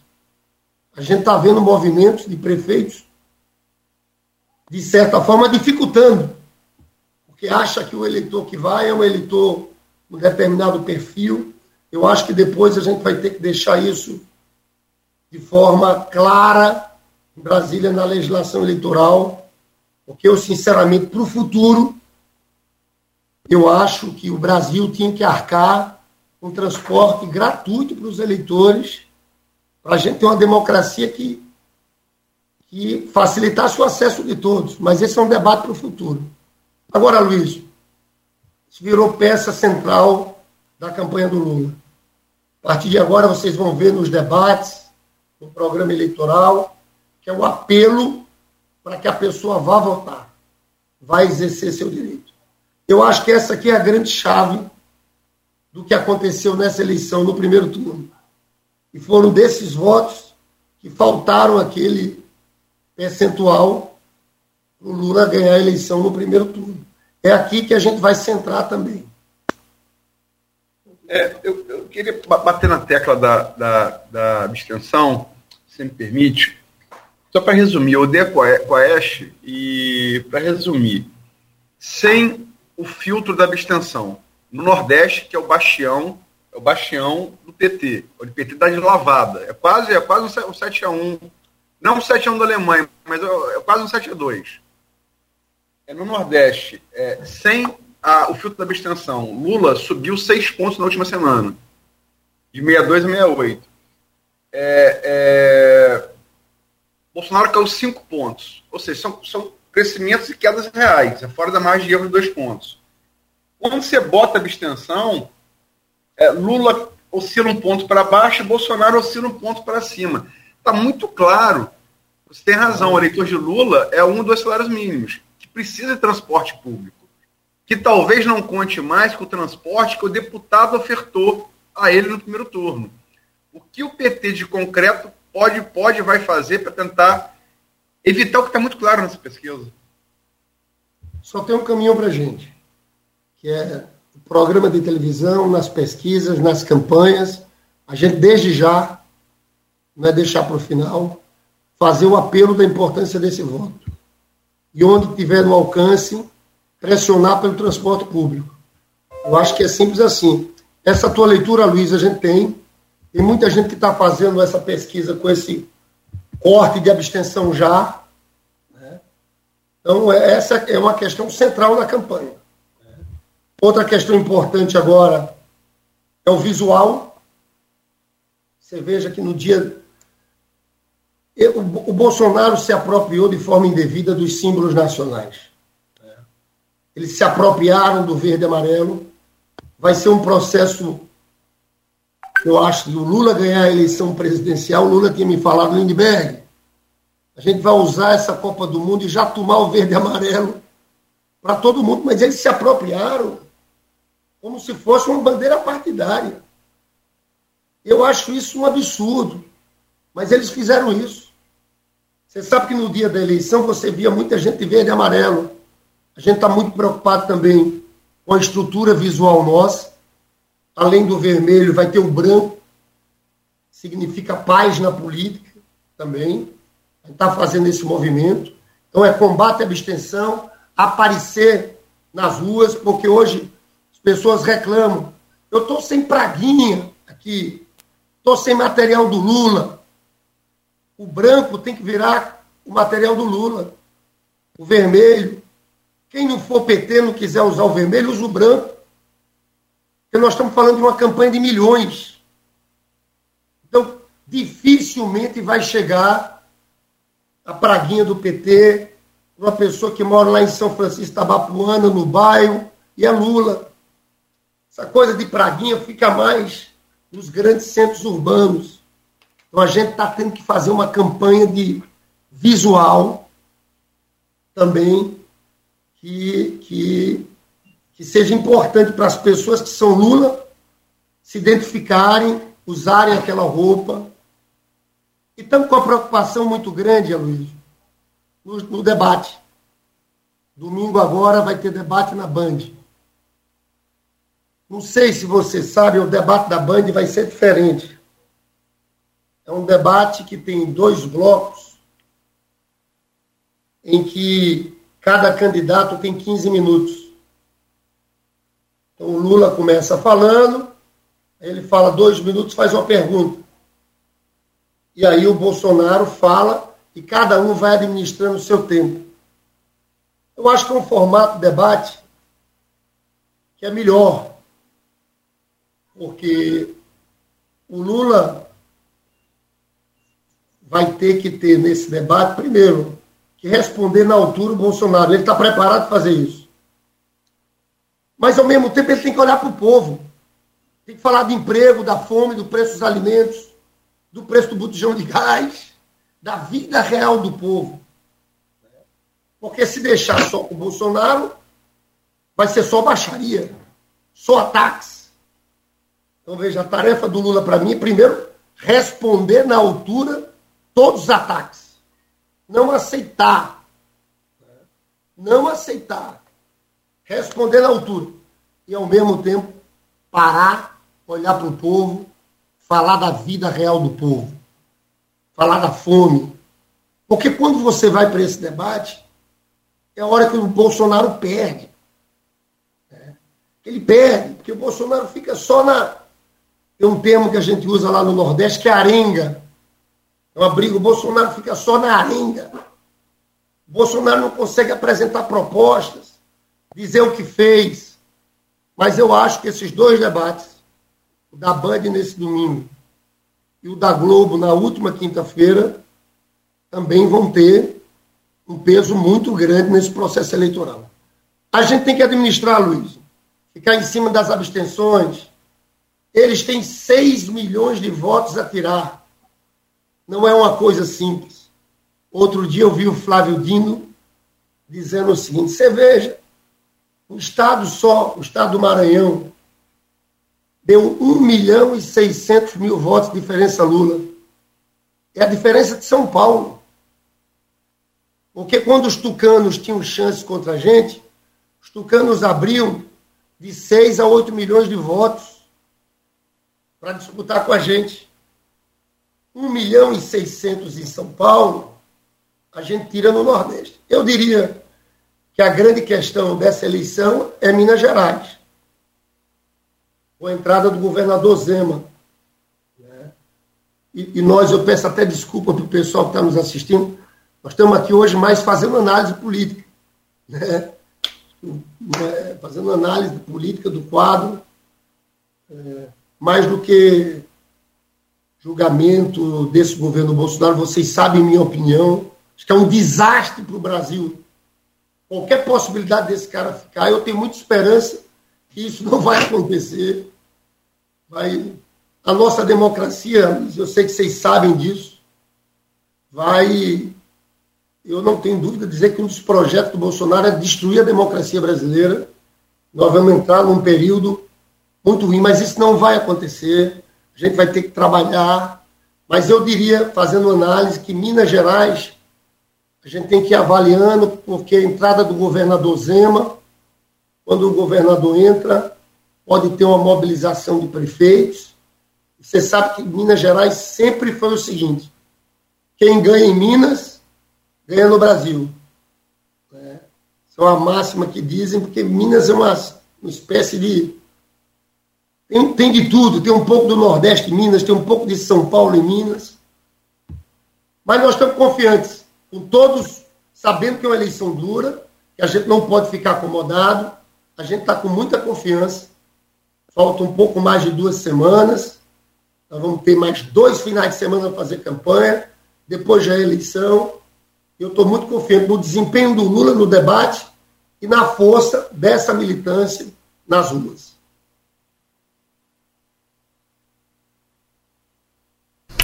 Bom, Lindbergh. Oi, é, vou, eu então. É, Lindbergh, duas coisas. Arnaldo, quer Oi, voltou, quer fazer? Opa, posso, posso sim. É, Lindbergh, você citou aí, por exemplo, a questão dessa mudança da cor, essa, essa apropriação agora, como houve essa apropriação do verde e amarelo pela, pela, pelo bolsonarismo, é, e, e, o PT, com a sugestão da Simone Tebet, pegando também o branco, não usando só o vermelho, porque existe o eleitor que é, tem uma certa resistência ao PT, não o antipetista, que o antipetista não vota no, no Lula, mas ele tem uma resistência ao PT, mas votaria no Lula nesse cenário contra o Bolsonaro. E, e, uma das sugestões da Tebet, por exemplo, que aderiu à campanha do Lula, foi essa utilização do branco. Eu queria falar assim, como que você viu essa mudança em relação a essa, essa paleta de cores da campanha, essa mensagem das cores, e falar também sobre esses apoios do segundo turno. A Tebet entrou de verdade na campanha. Já o Ciro, ele declara apoio ao Lula sem nem mesmo citar o nome do Lula. O PDT não. O Lupe vai lá e declara apoio, vai junto com o Lula e fala. O Ciro é, é, declara apoio sem citar o nome, é algo meio atípico. Né? É, como fazer para buscar esses votos, tanto da Tebet e do Ciro, quanto isso é importante para consolidar uma vitória no segundo turno? Olha, primeiro falar sobre as cores. Nós vamos virar uma salgueiro, vermelho e branca. Porque veja bem, veja bem, é, é errado dizer vamos trocar o vermelho pelo branco. Né? É os, nós estamos falando em usar as duas. Porque não tem jeito. O cara lá chega no Ceará, aquilo ali, você vê o PT elegeu no primeiro turno é humano. Uma turma que é vermelha, que é Lula. É a identidade dela. E a gente não vai dizer para esse cara, ó, tira o vermelho e vai de branco agora. Não é nada disso. Mas eu sei que lá em Nova Iguaçu, a cidade que eu fui prefeito, tem umas senhoras que votam no Lula, mas que não vestem o vermelho. É demais para elas, entendeu, Nilson? Mas elas podem ir com branco. Podem ir com branco. Paz na política, contra esse ódio. Então eu acho que é trabalhar isso. Então eu estou vendo nos atos, agora quando eu falei da cor de Salgueiro, você vê bastante vermelho e branco. Cada um vai com o que quiser. Tem gente que votou na Simone, votou no Ciro, vai votar no Lula, mas é muito mais confortável para eles irem de branco. Então é esse movimento que a gente está fazendo. E é um movimento também para influenciar milhões de pessoas. Eleição de prefeito, vocês aí acompanham, sempre sabem, cada um tem uma cor. Infelizmente, até o dia 30, a gente não vai conseguir tomar o verde e amarelo do Bolsonaro. Infelizmente. São a tarefa de mais folho, que a gente vai ter que recuperar institucionalmente essas cores. Então, as pessoas que quiserem dizer eu sou Lula, vão de branco vão de vermelho. Mas aquilo vai ter que ter uma presença visual. Aquilo é importante. Entendeu? Então, essa, essa batalha da simbologia das cores, eu acho que, por incrível que pareça, não é uma questão secundária. É uma questão importante quando a gente fala numa campanha de milhões. Você pode estar certo em milhares de pessoas aí em Campos que nunca foram na sede do PT. Eu sou Lula. E ela tem que ter uma forma dela expressar, expressar isso. Olha, o Cid Gomes, novamente, desculpa pela voz, o Cid Gomes, irmão do Ciro, do Ciro está indo encontrar o Lula hoje, vai ter uma foto. Os votos do Ciro Gomes no Ceará estão migrando totalmente para o Lula. Você sabe que tem voto do Ciro no Rio de Janeiro, é um voto um pouco parecido com o meu, porque eu sou nordestino. Apesar de morar no Rio de Janeiro há 30 anos, tenho a identidade do sotaque. As pessoas sabem que eu sou paraibano. Não por acaso, eu fui o mais votado na Rocinha, em Rio das Pedras, na Maré. São favelas nordestinas. O Ciro tem um voto também nordestino aqui. Eu acho que esse voto está migrando para o Lula. É claro, Arnaldo. Posso fazer uma brincadeira chamando de Armando também, Arnaldo.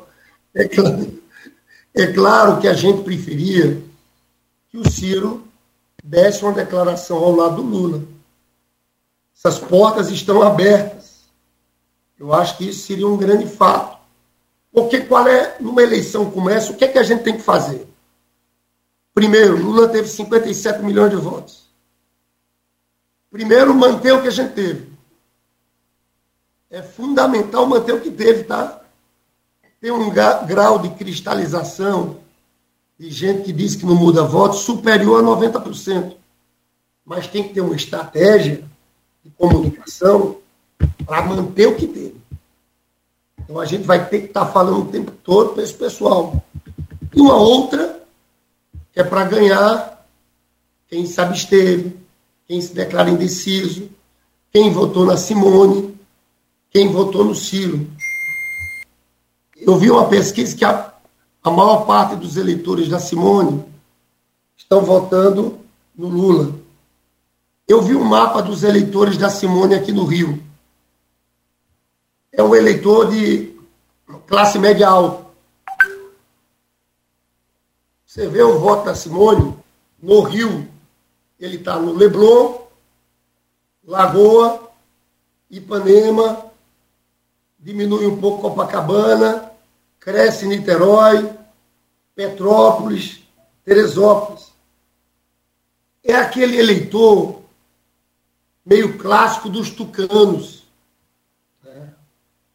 Que aí talvez a presença de algumas pessoas que simbolizem Fernando Henrique ter declarado apoio, alguns desses economistas ajudem a trazer.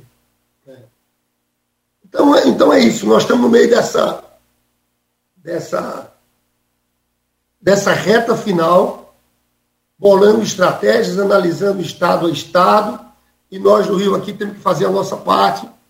E vocês, e quando falo para as pessoas que estão nos assistindo, é muito importante o trabalho do vira-voto e do convencimento de quem se absteve. Isso é fundamental. E o pedido que eu faço a você é que não descanse até o dia 30 e tente diminuir a diferença. Eu não vou pedir aí para você para ganhar do Bolsonaro. Não. O jogo é esse, pessoal. Tem lugar que a gente ganha e amplia. Tem lugar que a grande contribuição é diminuir a diferença. Niber, eu queria fazer um, um, um, um apanhado da, das últimas respostas suas. Primeiro, lembrar que Cid estava apoiando o PT contra o irmão desde o primeiro turno, né, no Ceará. A segunda é em relação, a, é em relação às cores. É, a camisa da seleção brasileira, que hoje identifica o eleitor de Bolsonaro, ela era branca até 1950. Como o Brasil perdeu aquela Copa, na, na, Uruguai 2x1 no Maracanã, passaram a falar que a camisa da vazar, aí mudaram para amarela 54. E em 58 na final, primeiro que a gente ganhou contra a Suécia, a dona da casa jogou de amarelo. Deu pane no time. Tinha que jogar com a segunda camisa que era azul. Aí chegou o Carlos Machado, que era chefe da delegação, ela dizer para os jogadores, ficaram nervosos e falou: jogamos essa final, vamos jogar com azul, a cor do manto de Nossa Senhora. E o Brasil ganhou aquela final. Então, essa coisa de cor tem história.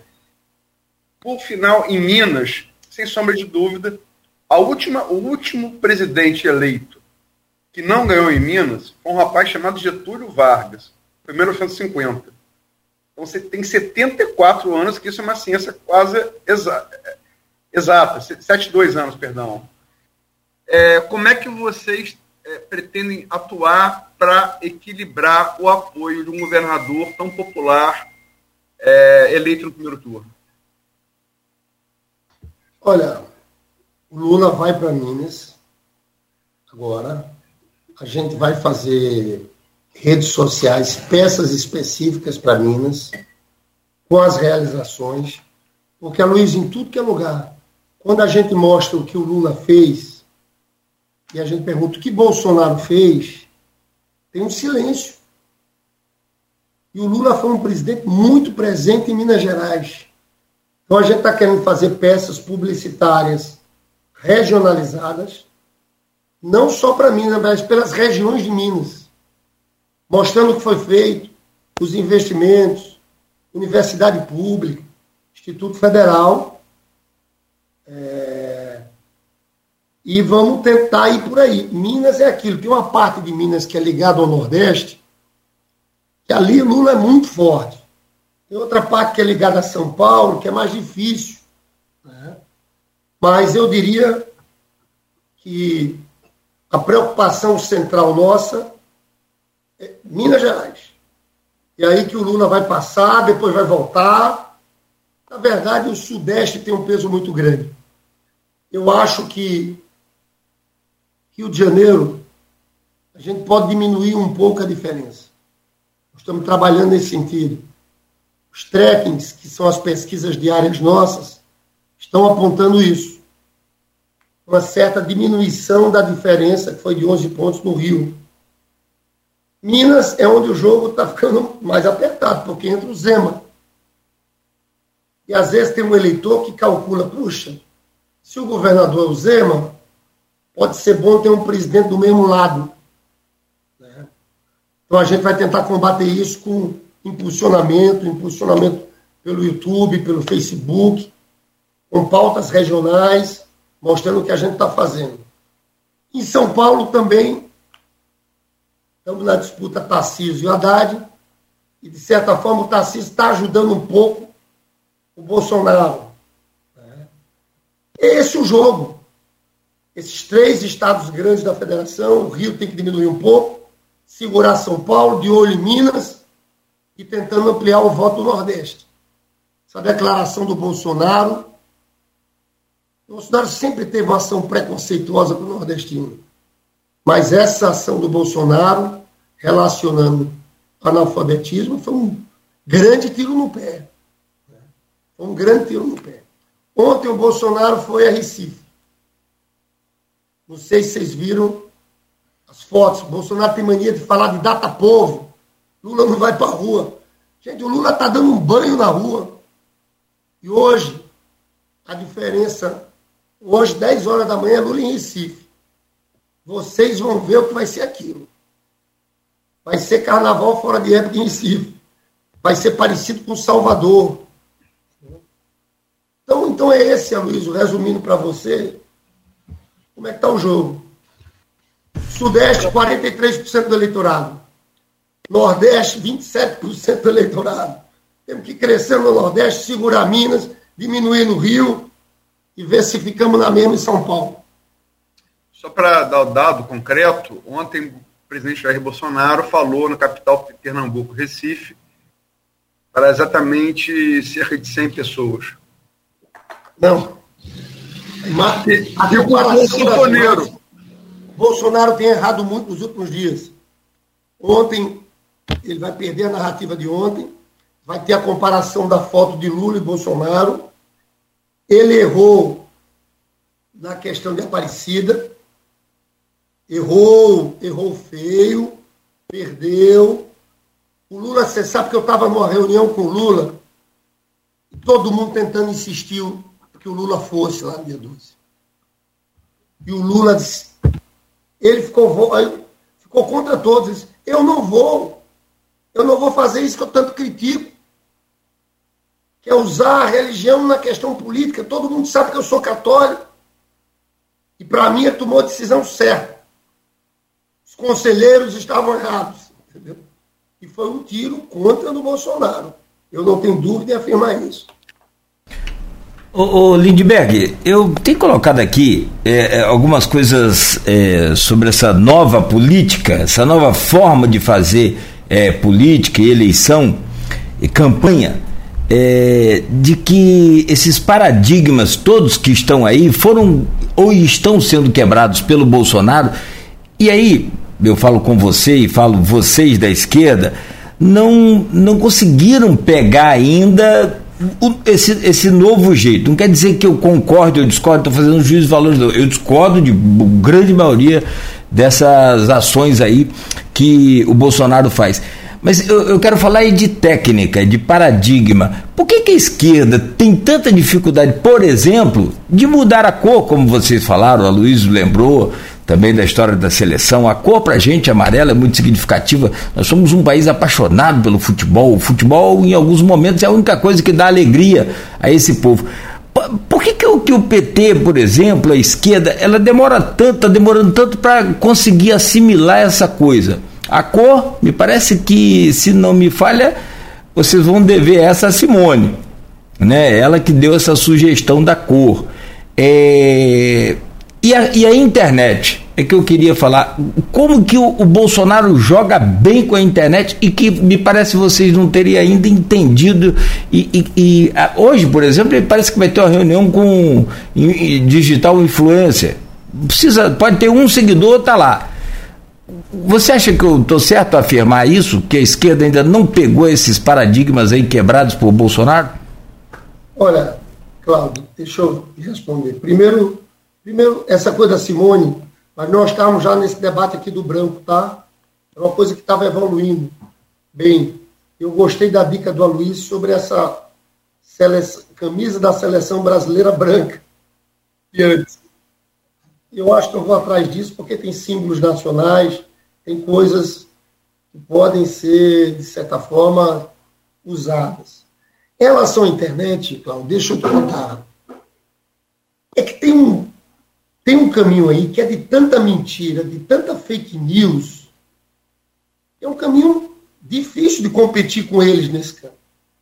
Você sabe que o Janones, ele argumenta isso que você está falando ele diz: no meio dessa barbárie, nós temos que barbarizar também.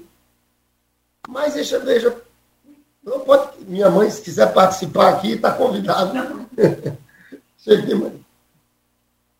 Isso aqui é a Ana Maria. Oi, tudo bem? Veio lá da Paraíba. Toda a campanha ela está aqui, é Luiz. Bom dia, dona Ana. E- Prazer. Prazer. Ó, ó, então, então, Cláudio, tem um problema, Cláudio. Porque uma indústria de fake news, eu não creio que o caminho nosso seja esse. De desinformação. Eu fui senador, Luiz, por muito tempo, e a gente tinha preocupação com os números. Eu era senador, estava lá José Serra, do PSDB, e eu tratava muito de economia, eu fui presidente da Comissão de Assuntos Econômicos.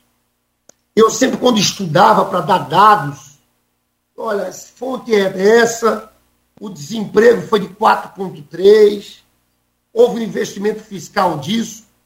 Aí o outro, o Serra, respondia com números. Era uma época que parecia que existia verdade nos debates. Agora, eles inventam qualquer coisa, chutam qualquer coisa. Então, eu não creio que o caminho para combater esse tipo de coisa seja a gente jogar só nesse mesmo campo deles, entendeu? É claro uma certa dose de pragmatismo a lá Janones na reta final é importante. né? Acho que o Janones ajudou muito, inclusive o Lula, a ir para a ofensiva em cima daquela coisa do auxílio emergencial.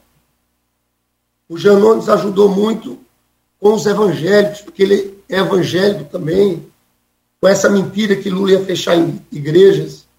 Mas, Cláudio, não é uma resposta fácil de te dar. Né? Acho que a gente melhorou no Zap. Eu mesmo faço um trabalho no Zap, que na verdade isso veio depois de 2018, do que a gente passou em 2018, e a gente melhorou em parte. Agora, contra essa indústria de mentiras, de fake news, é, é duro. Eu acho que o TSE tem que ser mais duro, tá? E até encerrando minha participação dizendo isso. Porque, por exemplo, o Bolsonaro vai para a televisão e ataca o Lula.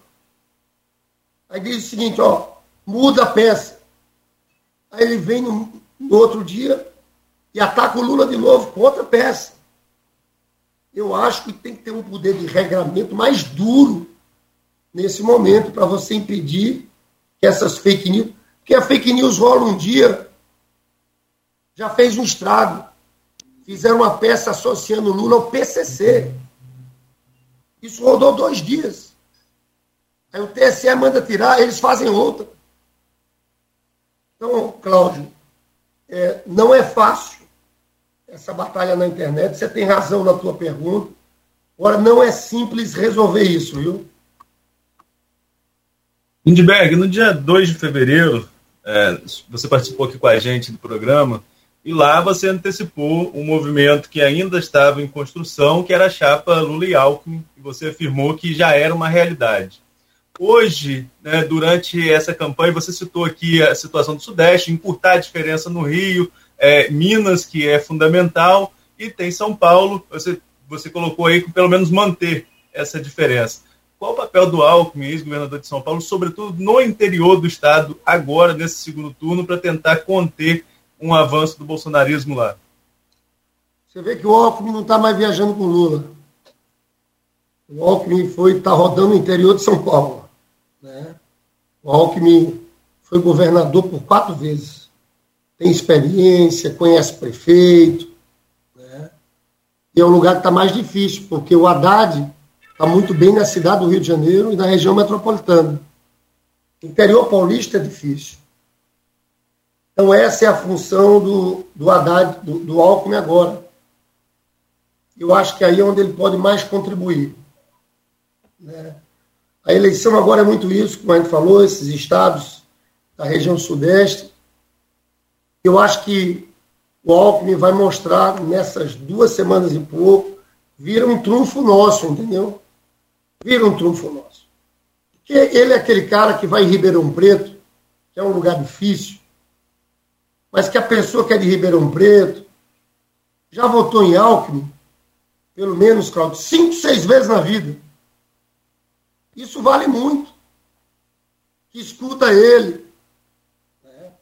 Então agora A nossa linha para Alckmin é Alckmin em São Paulo até o, até o dia 30. É aí que ele pode jogar um papel maior.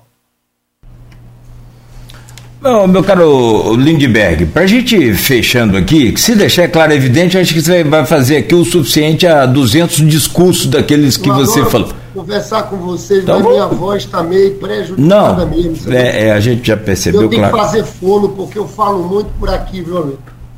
Você, Cláudio, que sabe o domínio da voz, hum. eu quando faço discurso, eu gosto de fazer ah. com emoção. Aí vai embora garganta. Vai embora fácil. É, vai embora, vai embora. Tem que usar o diafragma. É. Aqui, meu caro deputado, então para a gente fechar, é, tem aqui no grupo de WhatsApp o Jefferson Manhães, reitor do IF Campos, que deixa aqui uma pergunta para você. Primeiro, ele te cumprimenta, prezado Lindbergh, também parabenizo pela eleição e pela expressiva votação. Reconhecimento para além de justo. E pergunta: é, qual será o seu posicionamento frente às constantes tentativas do atual governo por medidas provisórias ou por Congresso Nacional, por projetos de lei, né, de mudar a regulamentação das eleições nos institutos federais, que, de maneira diversa das universidades federais, não há lista tríplice, sendo necessariamente o mais votado da consulta à comunidade o indicado para o exercício do cargo a reitor. Além disso, buscou-se acabar com eleições para os diretores gerais dos campos dos institutos, tornando-se indicação do reitor, bem como a paridade de votação da comunidade acadêmica para 70%, é, do docente, 15% técnico administrativo e 15% estudante. Hoje, nos institutos federais, cada uma dessas categorias tem um terço de peso da votação. Que você pretende fazer e deixa aqui um fraternal, um fraternal abraço a você, Lindbergh. Meu amigo Jefferson, acho que vocês têm um vocês têm um privilégio de ter um reitor como o Jefferson aí nesse Instituto Federal, viu? É... Além de amigo, eu sou fã do Jefferson. Eu sou um provocador sempre, porque eu acho que o Jefferson, em algum momento, tem que dar sua contribuição política aí no Norte Fluminense, ser um prefeito. Aí nós temos é, nosso Zé Maria, que eu quero também parabenizar pela votação, mas eu sou fã do trabalho do Jefferson. É impressionante, eu acho que as pessoas de Campos tinham que ver o que está sendo feito aí, de excelência, de produção científica. E, na verdade, Jefferson, o ataque não é só o ataque democrático que você fala. A gente tem que suspender isso. Tem que ser eleição direta, é democracia, é o mais votado. Eles estão querendo restringir a democracia. Mas, na verdade, vamos ser diretos aqui para vocês do Norte e Noroeste Fluminense. As universidades e os institutos federais não sobreviverão na hipótese que não vai acontecer de um novo governo Bolsonaro. Vocês viram o tamanho dos cortes, houve uma grita muito grande, Bolsonaro recuou, mas acabou. Acabou essa política de expansão das universidades para o interior. Acabou essa política de expansão dos institutos federais. Quem conhece o Jefferson Arnaldo Pergunta ele das dificuldades. Agora, para se manter, não são novos investimentos. Então, eu diria que essa eleição é decisiva para isso. Aí a região toda, vocês conhecem a expansão que houve nas universidades, aí em Campos, em todo o norte fluminense, todo o noroeste, pequenas cidades do noroeste dá orgulho, e em Cambuci, ver o Instituto Federal lá de Cambuci, e a importância para a cidade. Né? Itaperuna, Itaperuna tem que ter uma universidade pública. É um, uma luta lá, é um polo universitário, mas falta uma universidade pública. É uma luta que eu acho que a gente tem que levar. Mas, Jefferson, eu diria que essa não é uma batalha específica Nós temos que lutar contra essas restrições democráticas, entendendo que isso faz parte de, de um projeto de país. E que a gente tem que novamente utilizar essa eleição para colocar a educação, os institutos federais, nossas universidades públicas como um centro de uma política de inclusão no nosso país. Olha, eu estudei na Universidade Federal da Paraíba, estudei medicina. E Aloysio, você não tinha um jovem negro estudando medicina lá atrás. Eu passei no vestibular 80, eu tinha 16 anos, com 86. Você não tinha. As universidades eram universidades elitizadas. Eu sempre conto que eu sou muito chamado para participar de eventos estudantis, porque eu fui presidente da Uni. E eu participei de uma formatura de uma turma de medicina na Universidade Federal do Espírito Santo. Eu falei da, da minha emoção, que eu cheguei a chorar esse dia. De uma turma de 100 jovens você vê 40 jovens negros se formando como médicos. E eu disse: essa é a verdadeira democracia popular que a gente defende. A inclusão, o filho do trabalhador. Porque, Arnaldo, eu nunca tinha ido no médico negro. E a gente agora encontra no país essa nova geração. Infelizmente, isso incomoda muito a elite brasileira, que tem cabeça escravocrata, uma elite que, como dizia Darcy Ribeiro, não tem compromisso com a democracia desse país. A história desse Brasil é história de golpes, mas é essa coisa que o Gessé de Souza também fala tão bem. Ficaram incomodados com o porteiro viajando de avião, com empregada doméstica viajando de avião, com os filhos dos trabalhadores entrando nas universidades. Eu queria é, pedir que você analisasse muito bem seu voto no próximo dia 30. Queria pedir a você, que já que se decidiu por Lula, que tentasse vir a voto, convencer quem se absteve, usando argumentos, usando a razão, mostrando que na época do Lula a vida do povo era melhor, fala da inflação de alimentos, fala de tudo, de tudo que aconteceu no Brasil no período da pandemia, da irresponsabilidade, fala com as mulheres, as mulheres brasileiras. Olha, ao final de tudo isso, a gente vai ter que admitir o seguinte: foram as mulheres brasileiras que deram a vitória ao Lula foi sua capacidade, mulheres que são chefes de família, que se sentem desrespeitadas a cada instante.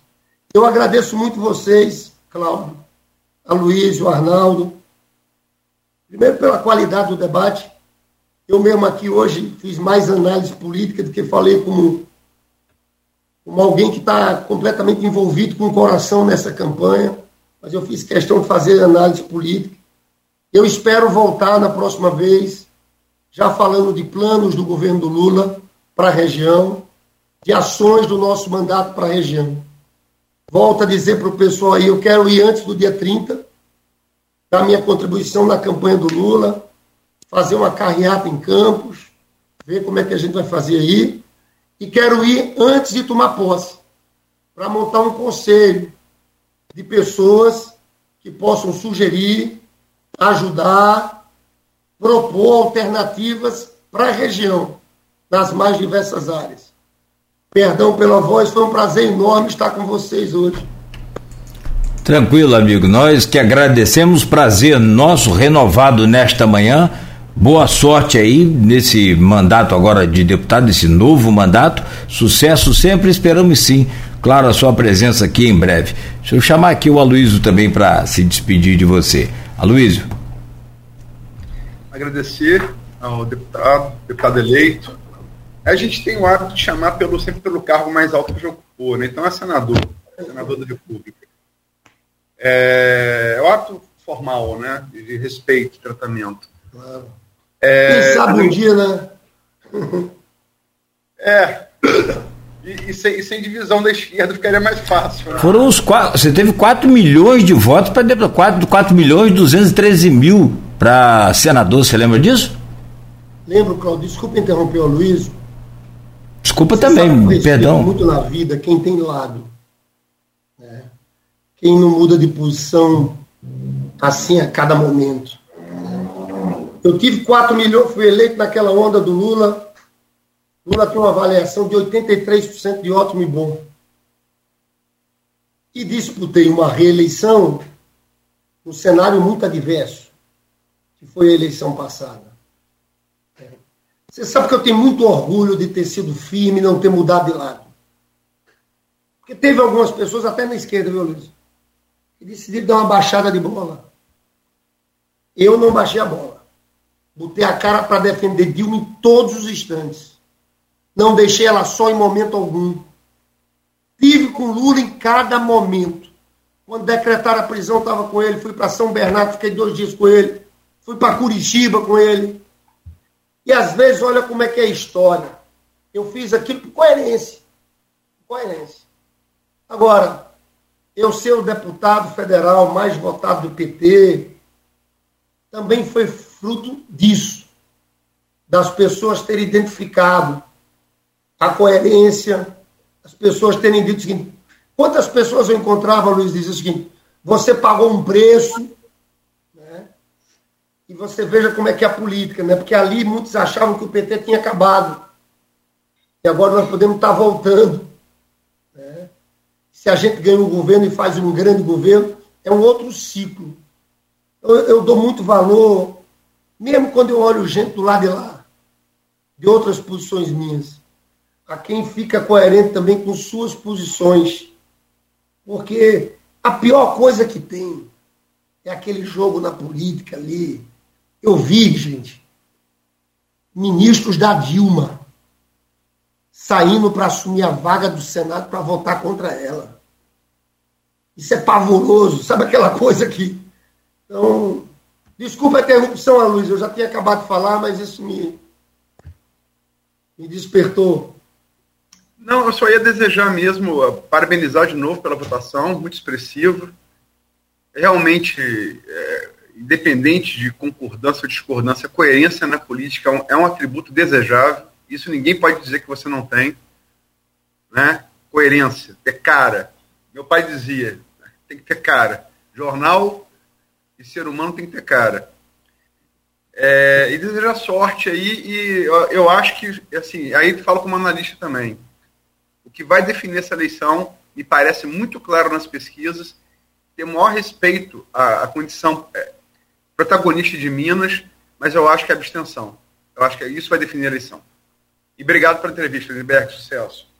Valeu, Deixa eu trazer o Arnaldo também aqui para fechar. Arnaldo, semana pro, produtiva, boa? Por favor, faça um encerramento aí com o deputado. Exato, agradecer ao Lindbergh pela mais uma entrevista aqui junto com a gente, parabenizar pela expressiva votação, desejar boa sorte no mandato e a todos nós e a todos os ouvintes um bom fim de semana e até a próxima, porque até o segundo turno tem bastante assunto para a gente discutir aqui. Tá certo. Lindbergh, forte abraço. Muito obrigado. Obrigado, viu? Saúde e paz. Valeu. Bom, vamos lá, são 9 horas e 6 minutos. Fechamos aqui então essa edição do Folha no Ar de hoje. Como já né, afirmamos aqui né, em, no programa de ontem também, falamos aqui em outros programas, é, e, e, por satisfação também aos nossos ouvintes, leitores, o que a gente sempre faz aqui nesta bancada, é, vários outros é, candidatos que foram eleitos estão sendo convidados a participar do programa, tá? Inclusive o Arnaldo Neto falava ontem da tentativa que tem feito aí junto à assessoria do é, Pazuello, né, eleito deputado também federal do Rio de Janeiro, entre outros nomes né, aqui, tanto da direita quanto da esquerda. Ok? Senhores, quero agradecer aqui a presença de vocês né, desejar um bom descanso, um bom final de semana para os senhores, né, que nós estamos longe aí, eu posso aproveitar. O Armando vai descansar. O Arnaldo eu não sei, mas acho que Armando vai. Então, eu começo por você, Aloysio, para a gente fechar aqui. Muito obrigado aí pela semana. Vamos estar juntos de volta na semana que vem, também com pautas sempre pertinentes aí a, a esses assuntos do momento. E o que é assunto do momento é eleição no Brasil, tanto que passou, claro, né, no dia 2 de outubro, quanto a que vem por aí agora, dia 30 de outubro. Muito obrigado, Aloysio. É, é importante, eu levantei o dedo, não foi por causa do Armando, não, eu levantei o dedo é, por conta que eu estava falando. É importante, eu acho que é o seguinte, a gente deve satisfação ao nosso ouvinte, ao nosso telespectador e na folha do nosso leitor. É, é, literalmente, sem nenhuma figura de linguagem, quem paga nosso salário. Eu você que temos, temos filhos, Nogueira, nos criamos a partir disso, é quem, é quem pagou a educação dos nossos filhos, né? Então, é literalmente o nosso empregador, nosso patrão. É, a gente está tentando fazer com o General Pazuello, com a Daniela do Vaguinho, com o Altineu Cortes. Altineu, Pazuello e Altineu Cortes foram dois mais votados, né? É, a Daniela do Vaguinho, a Daniela do Vaguinho foi a mais votada de todas, né? Do União. É, Pazuello foi mais votado do PL, Altineu Cortes segundo mais votado. É, estamos tentando. Não tem sido fácil. É, aí é, a Talíria foi a mais votada da, da esquerda e o, e, o, e o Lindbergh do PT. Mas é, é, é importante porque é, qualquer relação profissional se baseia também em conhecimento pessoal. Né? É, eu entrevisto. Se, se me vier falando com o Lindbergh, dá para perceber que a gente tem alguma, algum grau de intimidade. Né? Eu, Lindbergh, a, a, a gente. É, eu, eu entrevisto ele desde que ele, desde que ele é, se elegeu senador a primeira vez. Né? Isso já tem mais de 10 anos. Né? É, mais de 10 anos não tem mais, tem mais. Ele perdeu em 2018, isso, é, isso, isso lá por é, primeira década do, do, do, do, do ano 2000. Italíria, eu, eu, Arnaldo não sei, mas você já tinha entrevistado Italíria, Arnaldo? Não. Mas eu, eu, eu já tinha entrevistado, inclusive face a face, não, não por Skype. Né? Então, quando você tem uma relação já construída entre repórter e fonte, que é como qualquer outra relação entre médico é, e paciente, né, entre psicólogo e paciente, entre, entre, entre, é, entre líder religioso e fiel, é, é, é uma relação baseada em confiança. Né? E você só confia que você já teve prova se você pode confiar ou não. Né? É, então, é, o, o, os contatos com base em, um, em, uma, em uma contato pregresso foram mais fáceis o Lindbergh e o Talíria, mas estamos tentando, como eu vou repetir, General Pazuello, é, Altineu Corte, Daniela do Vaguinho, mas infelizmente não estamos obtendo sucesso. Pedimos desculpas por isso ao nosso telespectador, ao nosso ouvinte. É, mas para você entrevistar alguém, você querer falar também, senão não dá, né? É, é, e vamos continuar tentando até, até, até, o dia, até, o dia, até o dia 28, que é o nosso último programa. É, Nogueira, segunda-feira vai estar com você. É, chamar é, o telespectador e o, e, e o ouvinte para amanhã, Folha da Manhã bem cedo nas bancas, né? É, nem só de política vive, vive a cidade de Campos, tem vários, vários outros assuntos. É, e terça-feira, segunda-feira, você ainda vai definir, vai ser você. Eu estava aqui nesse final de semana para estar fora, que eu não vou dois meses, vai ter debate no domingo. Eu estou quase me jogando. Eu tava, não aguento mais nem para fora. Todo final de semana tem alguma coisa meus ativaram no metafone não vão me, pegar, não vão me reconhecer. Quem é esse cara? Dois meses que eu não vou estar E, e, mas é terça-feira, se, se, você me permite, Nogueira, adiantar. Hum, por favor. Aprovar como um debate pode ser em bom nível, o debate é possível sim entre eleitor de Bolsonaro e de Lula. Vão estar aqui duas figuras que eu reputo é, entre os maiores conhecedores de política aqui de, de, de Campos da região.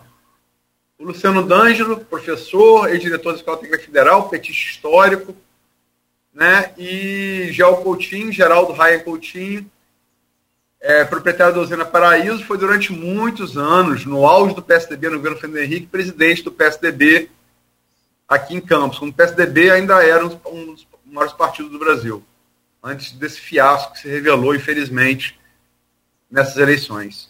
Então, eu acho que é isso. É, é, cabe a nós, enquanto veículo de informação, o aspecto didático de provar como o debate é possível, sim, ser feito em alto nível em torno de ideias, não de agressões, mas de propostas. É possível, sim, ter motivos é, para votar em Lula. É motivo, sim, é, é, é possível, sim, ter motivo para votar em Bolsonaro, sem que isso é, signifique agressão do outro. Né? E é isso que a gente tem, acho, a obrigação de, de, de evidenciar muito bem é, ao nosso ouvinte telespectador. Obrigado, desculpe se eu me alonguei. Não, foi ótimo e você falou bem. É um nível acima. Assim como, é, se já me permite alongar aqui mais, só mais um segundinho, você sabe que numa relação de um casal, às vezes você está brigando ali pelo melhor do seu filho. Tá você e sua esposa ali, mas ele não pode, ele não pode. Só que você tem que buscar o quê? Um caminho para elevar o nível da conversa. Vamos aqui a, a, a, a acalmar os ânimos né, e ver qual é a solução para esse erro que o filho está cometendo para a gente ajudá-lo ao invés de a gente acabar entrando em atrito e aí não vai resolver nada. O filho não vai encontrar a saída para o problema dele e os pais vão acabar até se separando. Então acho que é esse, essa coisa assim de elevar o nível, e aí é o nível da conversa a gente é, é, gosta muito. Muito bom, Luiz, muito bom. Bom final de semana. Vai ver os Rottweiler lá, que aí você aproveita para ver o, o debate lá na companhia deles. É, meu caro Arnaldo Neto, você que vai. É porque, na verdade, Luiz, eu estou querendo parafrasear aqui, que serão quatro, você tem dois Rottweiler lá, né? Dois. Dois. Então serão quatro no domingo se você for pro debate, dois na televisão e dois na sua casa. Bom, é, porque vai ser briga de cachorro grande. Arnaldo, bom final de semana, meu querido. Bom descanso para você. É, a partir de amanhã. Semana está de folga. É, não. A tá fora também, Deus, queira. É isso, só é, para te provocar, Luiz. e vai encontrar com cabeça, não, né? Vai encontrar, vai encontrar com cabeça, não, né? Não sei, não sei como, como está a quadra lá, não sei hum, se todo mundo no mar. Não, se encontrar já é. fora do, do, dos ventos. Se encontrar. Você sabe mais vento do que eu aí. Enfim. É, desejar um bom final de semana a todos. Só para é atualizar em relação a essa questão do essa questão do, das tentativas junto aos candidatos do PL. É, só informar que tivemos um avanço ontem em relação ao Altineu. Na segunda-feira a gente vai ter uma resposta concreta, se sim ou não e quando. Está é, passando aqui para a Luísa agora isso, que consegui uma resposta com uma assessora direta dele que vai fazer esse contato na segunda. E aí, como ele é presidente do PL, pelo menos ele vai poder direcionar. Se não for ele, se for a gente conseguir com o Pazuello, se consegue com outra pessoa. E estamos na tentativa também da Daniela aí. Que logo mais a gente tem algum retorno em relação. Mas então, estamos tentando. As ligações estão sendo feitas, contato por WhatsApp também. E estamos nessa tentativa aí para trazer tanto pessoas ligadas ao Lula, como é o caso do Lindbergh, historicamente, mas também ligado ao presidente Jair Bolsonaro. Um abraço, bom fim de semana a todos. Te leio amanhã, aliás, é, estaremos lendo todos os dois, você e o Aloísio, e os demais na Folha da Manhã, o jornal bem cedo nas bancas. A você, muito obrigado pela companhia. Posso, posso falar uma, uma coisa? Por favor. Como é que eu sei mais de vento que Arnaldo? É porque eu vivendo na Tafona, eu não fui permeável ao meu, ao meu, meu ambiente. Eu não sei como é que uma tafonense, filho de um grande pescador, de uma figura fantástica que é Nadim, pode não conhecer vento e não saber nadar. Mas, enfim, uma tafonense é um belo jornalista. Não, não saber nadar é brincadeira sua. Ele sabe nadar assim? Tá doido? Não, não sei não. Sério? Não sei, tem amigos pescador, pescadores que também não sabem minha defesa. Pelo amor de Deus. É uma, uma benção. Ó, mas pelo menos pede a cabeça para te ensinar a nadar, que eu imagino que ele deve saber. Gente, vocês são bons demais. Na, nada prego, como meu pai dizia, direto pro fundo. Direto, né? Quem fala isso? boa, boa. Bom, é, muito obrigado então pela companhia aqui também, a você que nos acompanhou. Obrigado aí pela audiência no rádio, no Face, nas redes. Agora vai para o podcast, logo mais na plena. Obrigado. A gente volta segunda-feira